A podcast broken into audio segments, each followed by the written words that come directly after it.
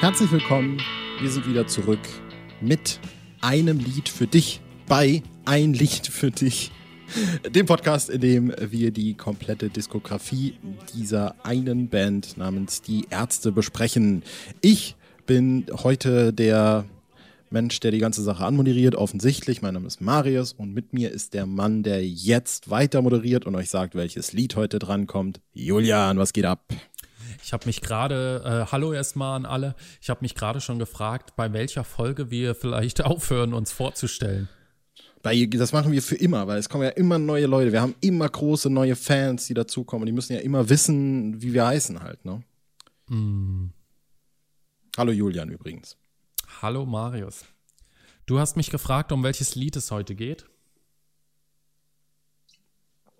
Ah, ich, Hallo? Äh, ich, ich, erwarte äh, dein Statement. Ich habe gerade was getrunken, sorry. Und äh, die, wir haben wieder noch nicht angefangen und die Folge geht schon wieder 17 Minuten. Heute geht es um einen Klassiker aus den Anfangstagen der Band, äh, bis heute gern gehört und gesehen. El Cativo vom Album Debil, das Debütalbum von 1984. Ein Fahr in Urlaub Country Song, könnte man sagen. Was gibt's? Warum lachst du? Ich weiß nicht, ich würde sie nicht als Country-Song. Ich glaube, ich weiß, ich weiß worauf du hinaus Country. Willst. Nee. Wie heißt denn das? So, so Tarantino-Schiene. Ja, so. Das ist so ein Westerner. So dieser Trance-Sound, den Bela versucht hat, auf seinen Soloalben irgendwie rüberzubringen. Ja, so ein bisschen, genau. Ja, sowas. Äh, genau, El Cativo, italienisch für der Böse.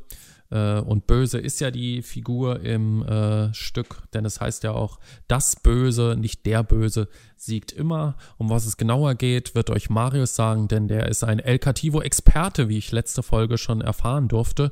Und jetzt ist es an der Zeit, äh, diese steile These zu verifizieren.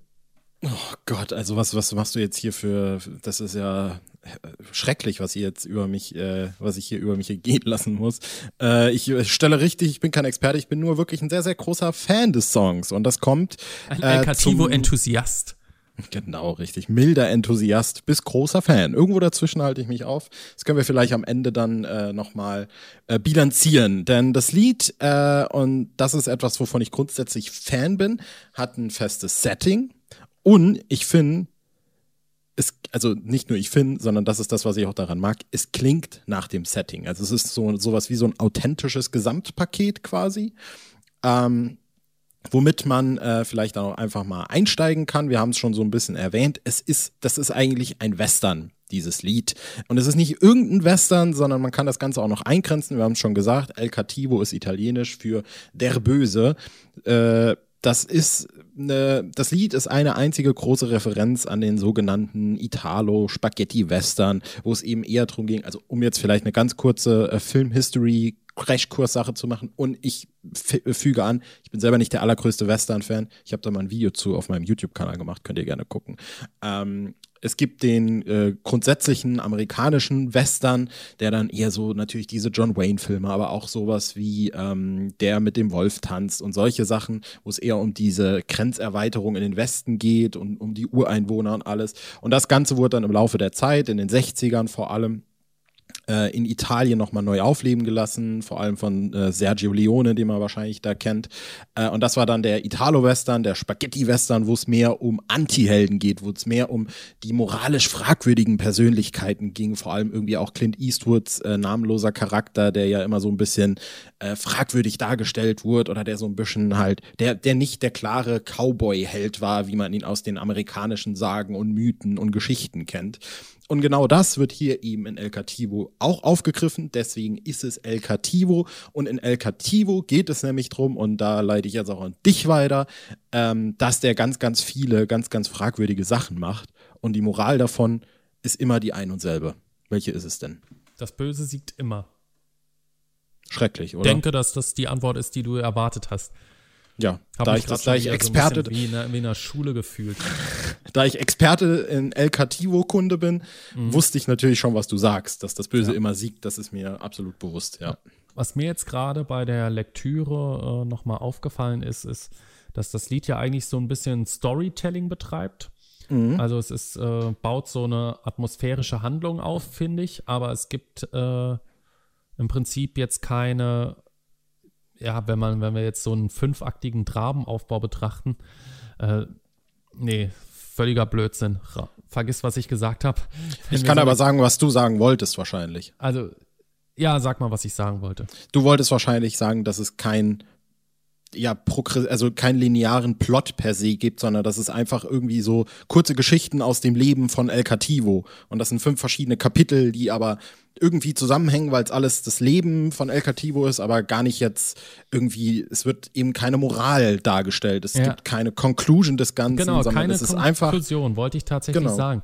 Aber ist, äh, was das, äh, das Stück einhält, ist sozusagen die Einheit äh, der Zeit die das Drama, das klassische Drama sozusagen vorgibt, dass eben die gesamte Handlung innerhalb von 24 Stunden stattfindet, ja, weil er reitet ja einsam durch die Nacht, dann kommt der nächste Morgen, dann kommt der Abend und dann ist die nächste Nacht, wo er dann beim Freudenhaus ist. Das mhm. heißt, wir bewegen uns sozusagen in einem 24-Stunden-Setting, aber es gibt im Prinzip keine Konklusion, sodass es jetzt ein Ende gibt, wie der Held fällt oder so, oder der Anti-Held fällt. Und ich glaube, das würde dem Song auch nicht gerecht werden, weil äh, sozusagen die Moral ist ja, dass das Böse immer siegt. Und deswegen ist vermutlich das Ende auch so, wie es ist, ja. Also das Böse treibt sein Unwesen weiter und so muss der Cowboy eben sein, dreckig, feige und gemein etc. Ähm, und äh, irgendwann löst sich das Problem möglicherweise von selbst. Hm. Ich finde, die einzige mögliche Conclusion wäre, wenn dann gewesen, dass jemand kommt, der noch böser ist als El Cativo und dann äh, El Cativo umbringt, weil El Cativo findet das aber gut, weil er weiß, das Böse siegt immer und er war halt jetzt böser als ich. Mhm. Vielleicht wäre das, vielleicht El Cativo 2 auf dem nächsten Album, who knows. Ähm, was ich aber vor allem auch an dem Lied so interessant finde, und das geht genau mit dem einher, was du jetzt gesagt hast, ist, ähm, dass es damals eigentlich einfach nur diese Erzählung von diesem El Cativo war.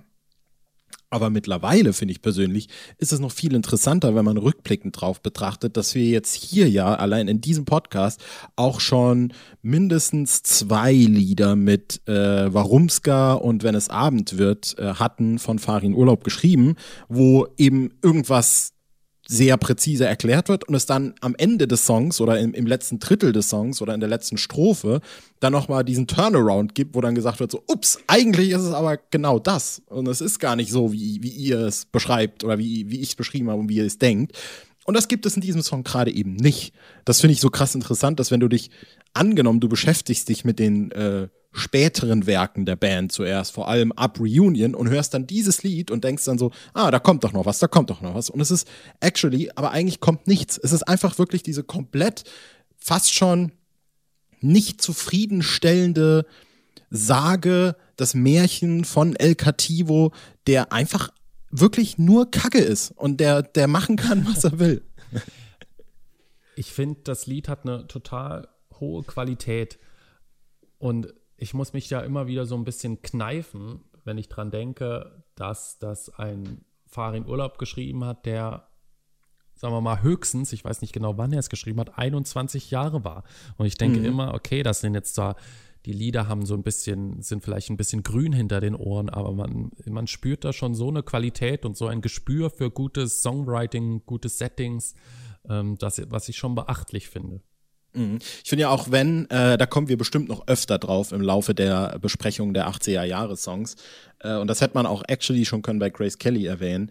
Aber wenn ich halt, glaube ich, ein, ich, also keine Diskussion, die Post-Reunion-Ärzte sind irgendwie meine Ärzte und ich denke, da wirst du mir auch zustimmen, dass das eher das ist, wo man sich so immer hingezogen fühlt. Ja. Ne? Ja.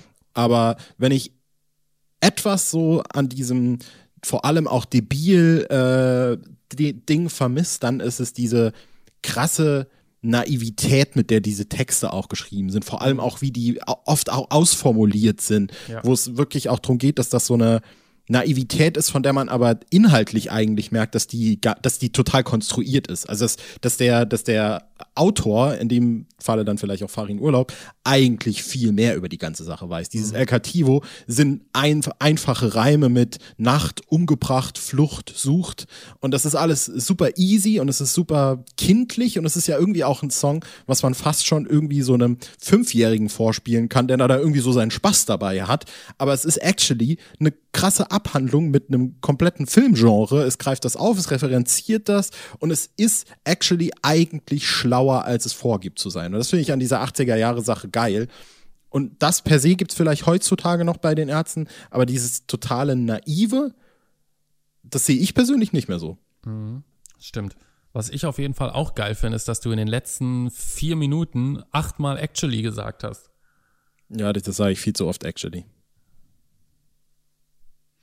Äh, ja, natürlich ist diese Naivität irgendwo auch weg. Ja, also das geht ja sozusagen mit Erfahrung und man entwickelt sich ja als Musiker und Texter weiter und äh, irgendwann hat man vielleicht auch nicht mehr Bock, so diese äh, Naivitätsschiene noch zu fahren. Ja, kann ich auch total verstehen. Also auf jeden Fall. Es ging halt wirklich auch nur so ein bisschen um wirklich diesen Duktus, der, der davor geliebt wird was ich an diesen, äh, jetzt versuche ich so krass dich actually zu sagen, meine Güte, ähm, äh, was, was da, was da quasi, ja, womit auch irgendwie gespielt wird ein Stück weit. Ich finde, man könnte das vielleicht noch in äh, so Liedern wie nur ein Kuss oder sowas äh, so rein projizieren. Ähm, ich, ich, ich würde es einfach nur sagen, wahrscheinlich gibt es da noch Songs, wo das deutlich, deutlich auffälliger sein wird. Und äh, was ich auch schon erwähnt hatte jetzt äh, eben zur Einleitung des Ganzen ist, dass ich halt sehr, sehr mag und das ist auch so ein, so ein, so ein Ding von mir, dass ich äh, Liedern immer sehr hoch anrechne, wenn die Lieder halt auch irgendwie äh, klingen, was sie sind. Also der, der Song, ich finde, das, das ist ja eindeutig, der hat halt auch diese, diese Staccato-Rhythmen, nenne ich es jetzt einfach mal, ich weiß gar nicht, ob das der richtige Begriff nee, ist. ist kein Staccato. Nee, dann ist es das nicht, aber es ist halt, dann sage ich einfach, wie es ist. Es ist das, äh, der, der, der, der Rhythmus, in dem Pferdehufen auf den Boden klacken. Ja. Dadak, dadak, dadak, dadak, dadak. So klingt das Lied. Und natürlich klingt das Lied so, weil es äh, eben in diesem Setting drin ist. Und äh, manchmal bricht es da, daraus aus und dann kommt es wieder dahin zurück. Aber es hat immer dieses, dieses, ja, dieses Setting ist, äh, ist in der DNA des Liedes nicht nur des Songtextes und des Songtitels, sondern auch der letztlichen Musik einfach total verankert. Ja, wobei es diese Rhythmik vor allem durch die Musik gewinnt, ja, weil der Text an sich äh, kein klassisches äh, Pferdetrab, äh, kein Pferdetrab-Rhythmus nee, hat. Also er ist nicht jambisch zum Beispiel. Da hast du mehr Ahnung als ich ja. tatsächlich, ja.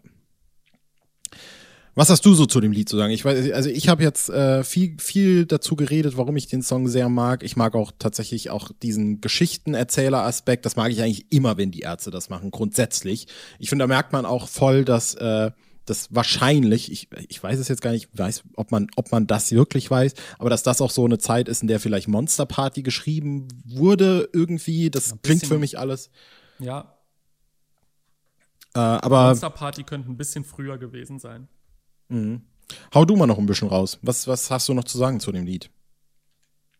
Ach, eigentlich gar nicht so viel. Äh, ich bin ja kein El Cativo-Experte. Aber ich, ich, mag den Song ganz gern. Ich kann mich auch noch ganz gut erinnern, als ich den zum ersten Mal gehört habe. Da müsste ich auch so 14, 15 gewesen sein. Und bei der Stelle mit, äh, er hat vor zwei Tagen ein Kind umgebracht, musste ich erst mal lachen, weil ich den Reim irgendwie so getro gut getroffen fand.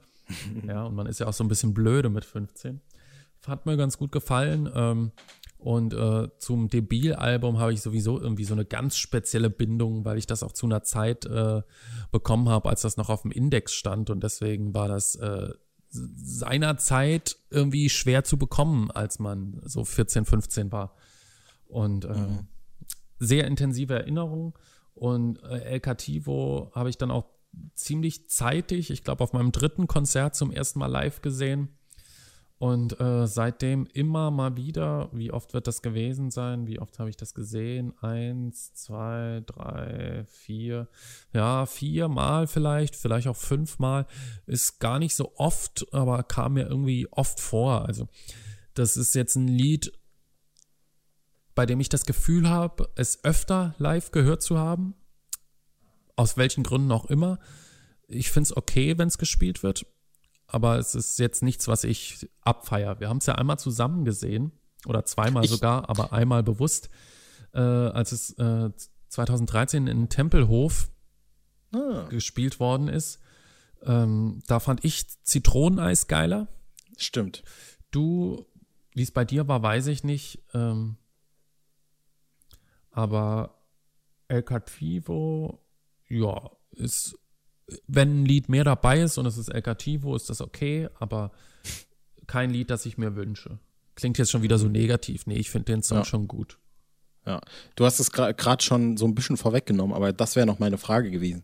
Wir haben El Cativo dann wahrscheinlich auch das erste Mal gemeinsam quasi live gehört. Nee, beim Männerkonzert war das erste Mal. Echt? Wurde ja. das nicht in, in Mannheim gespielt? Du, du sprachst vom ersten Mal gemeinsam. Ja, das, das war der Gag daran jetzt. Ach so. Äh, so. Ja, dann Weil, Mannheim. Ja, weil man muss dazu sagen, äh, vielleicht kann er das ja. Ich finde, wir müssen auf jeden Fall eine Sonderfolge äh, Ärzte live mal machen. Das äh, wäre auf jeden Fall eine Sache. Aber mein erstes Konzert war 2007 in Mannheim bei der SZ Eng Tour. Dein war 2004 in Losheim, right? Mhm.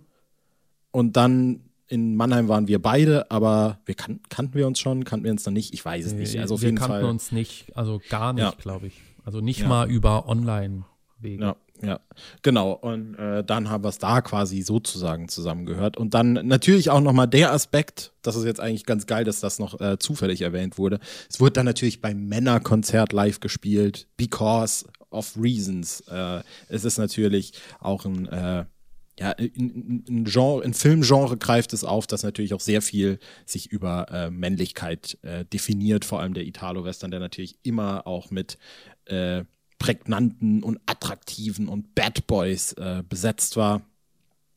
Und dementsprechend ist das noch so das Ding.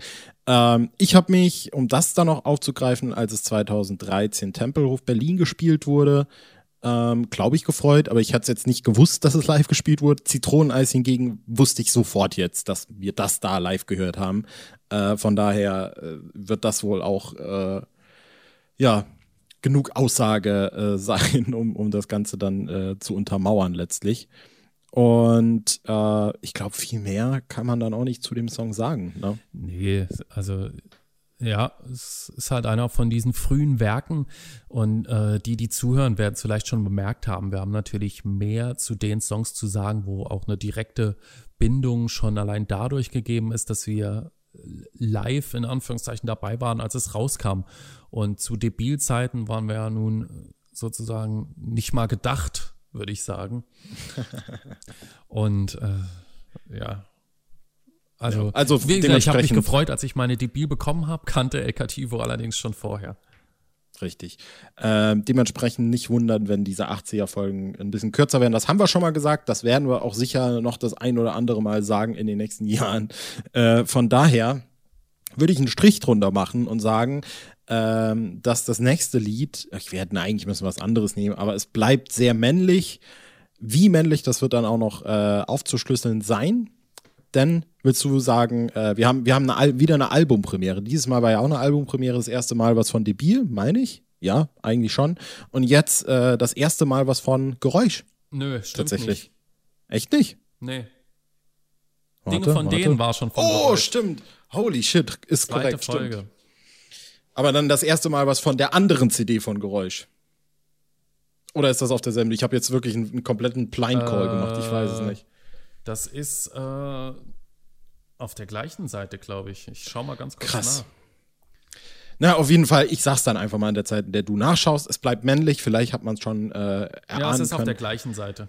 Okay, ein Mann von äh, wieder mal Farin Urlaub, von Geräusch. Ähm, da wird auch einiges zu sagen sein, schätze ich mal. Und äh, bis dahin, hast du noch was zu sagen? Hast du jetzt schon den Titel genannt? Habe ich genannt. Habe das irgendwie akustisch nicht mitbekommen, weil ich war Kannst schon, es gerne nochmal sagen. Ich war schon darauf äh, drauf und dran, meinen Rant für die nächste Folge vorzubereiten. Oh, für welchen Song denn? Sage ich nicht. ja, okay, dann äh, machen wir jetzt einen Strich drunter, oder? Ja. Alles klar. Dann sehen wir uns äh, nächstes Mal.